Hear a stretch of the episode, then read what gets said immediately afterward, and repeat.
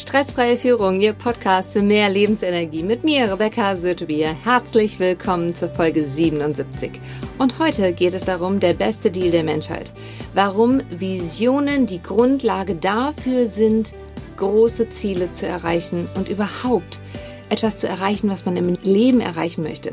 Ich bin die Tage über die Geschichte der Sillner-Brüder aufmerksam geworden. Die hat mir mal wieder gezeigt, dass sich die Vision und das Ziel im Leben manchmal auf ganz anderem Wege verwirklichen, als man sich das gedacht hat oder auch irgendwie geplant hat.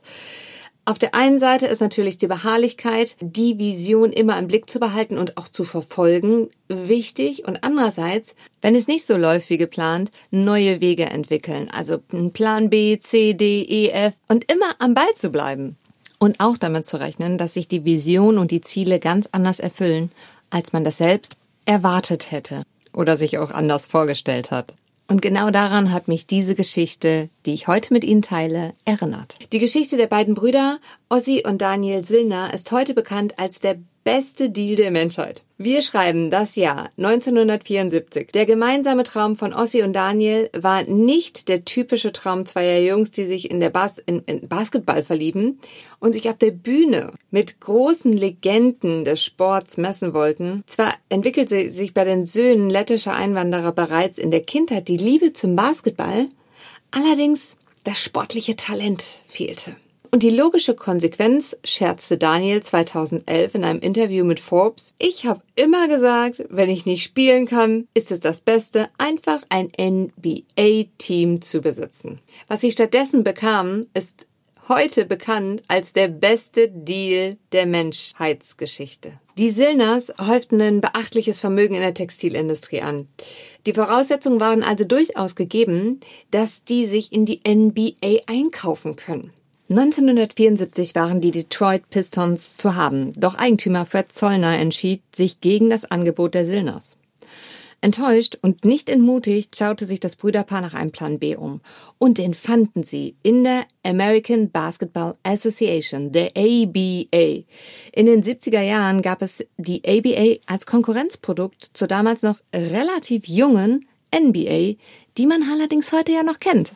Die Silners spekulierten darauf, dass die NBA und die ABA fusionieren, um so über Unwege doch in die NBA zu kommen.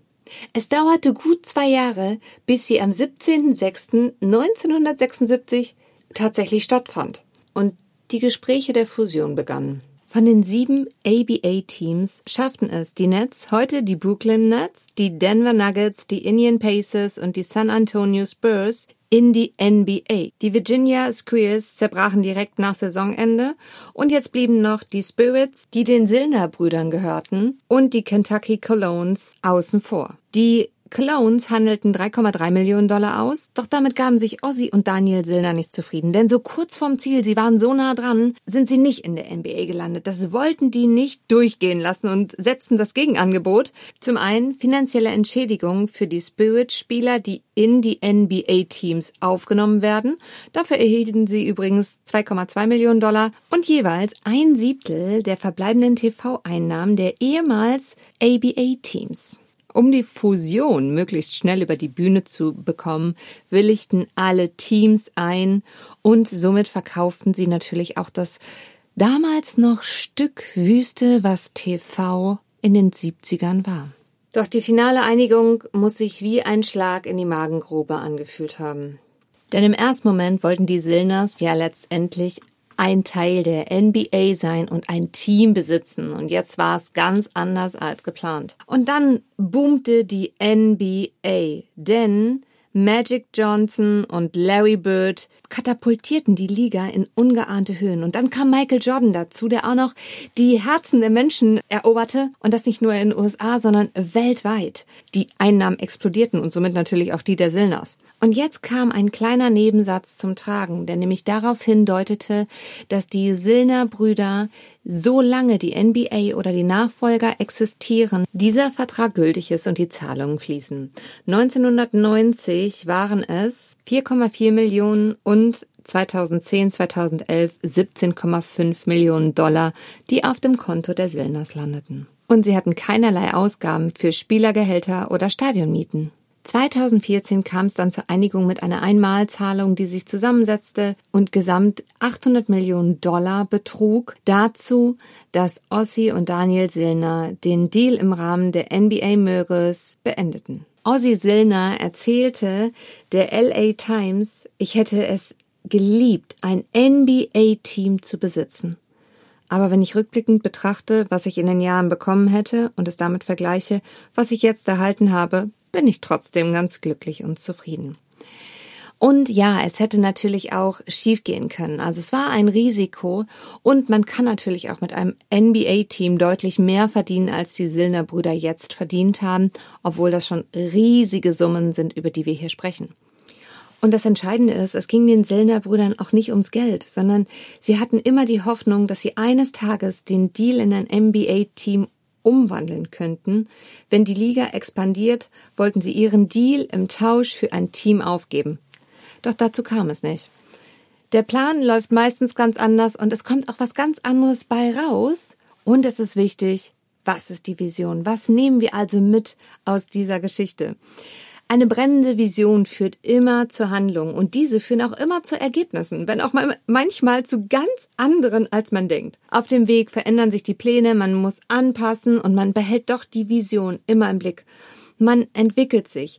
Wenn es einem zum Beispiel mit 20 noch wichtig war, viel Geld zu verdienen und Karriere zu machen, ist es einem vielleicht mit 30, also zehn Jahre später, wichtiger, Familie zu haben. Und mit 40 ist es einem dann vielleicht noch wichtig, Familie, Geld und eine gute Gesundheit zu haben.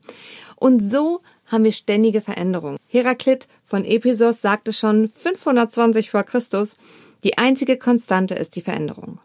Jetzt wissen Sie natürlich schon, neurologisch ist das der größte Stresspunkt, den unser Gehirn hat.